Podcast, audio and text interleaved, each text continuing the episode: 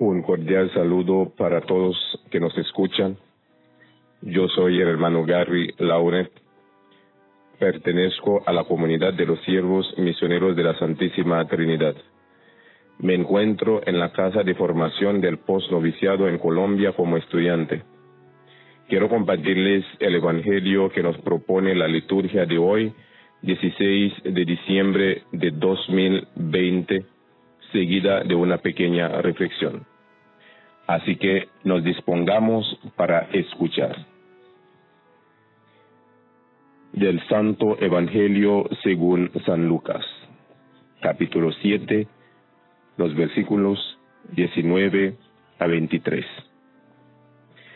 En aquel tiempo Juan envió a dos de sus discípulos a preguntar al Señor, ¿Eres tú el que ha de venir o tenemos que esperar a otro? Los hombres se presentaron a Jesús y le dijeron, Juan el Bautista nos ha mandado a preguntarte, ¿eres tú el que ha de venir o tenemos que esperar a otro?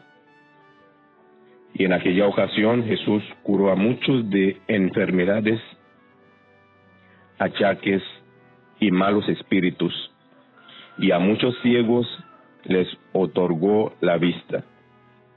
Después contestó a los enviados, vayan a anunciar a Juan lo que han visto y oído. Los ciegos ven, los inválidos andan, los leprosos quedan limpios, los sordos oyen, los muertos resucitan, y a los pobres se les anuncia el Evangelio y dichoso el que no se escandalice de mí. Palabra del Señor.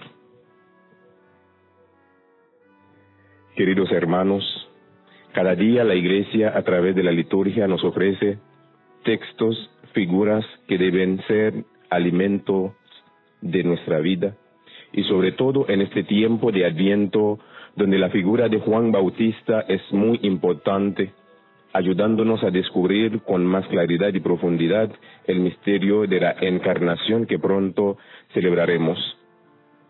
Quisiera compartir con ustedes dos ideas que nos pueden ayudar a meditar el día de hoy en forma de preguntas. Primero, ¿en qué usamos nuestro conocimiento? Segundo, ¿qué es lo que define el trabajo profético?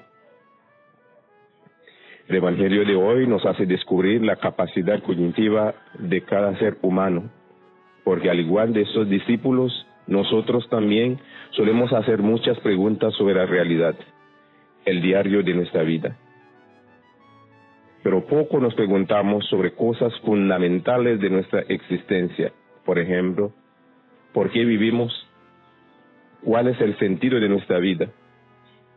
A veces por miedo o porque no damos tiempo para lo que verdaderamente tiene valor. Por eso, les invito en este momento donde se aproxima el nacimiento del niño Jesús, que no tengamos miedo de aprovechar esta oportunidad de hacernos preguntas que nos conduce más allá de la realidad que vivimos, que reflexionemos y pidamos consejos para llegar a un profundo conocimiento de nosotros mismos, y de este misterio de fe que estamos preparando para celebrar.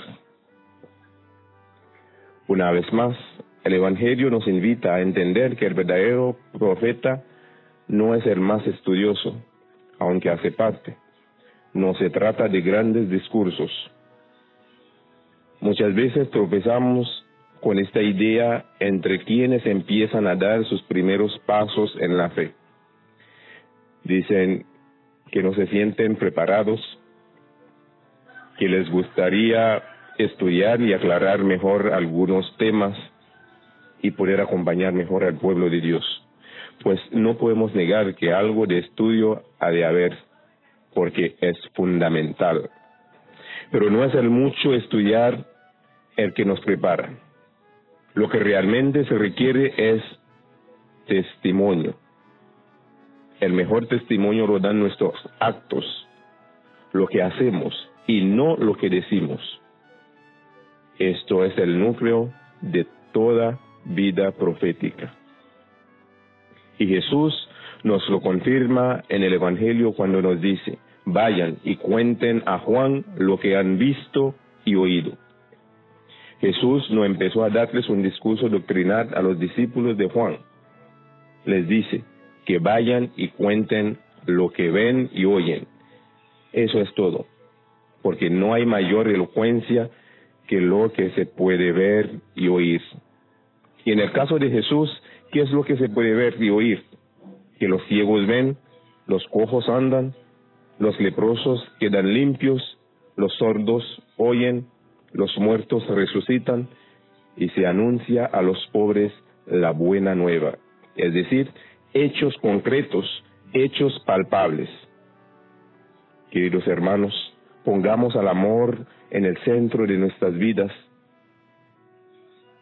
y no hagamos nada que no esté guiado y dirigido a fortalecer el amor, a amar a nuestros hermanos y pidamos a Dios la gracia de generar en nosotros una verdadera conversión que nos ayude a ser capaz de ser luz que ilumine a los más necesitados en el caminar de su vida, de salir al encuentro de Cristo a través de nuestros queridos hermanos.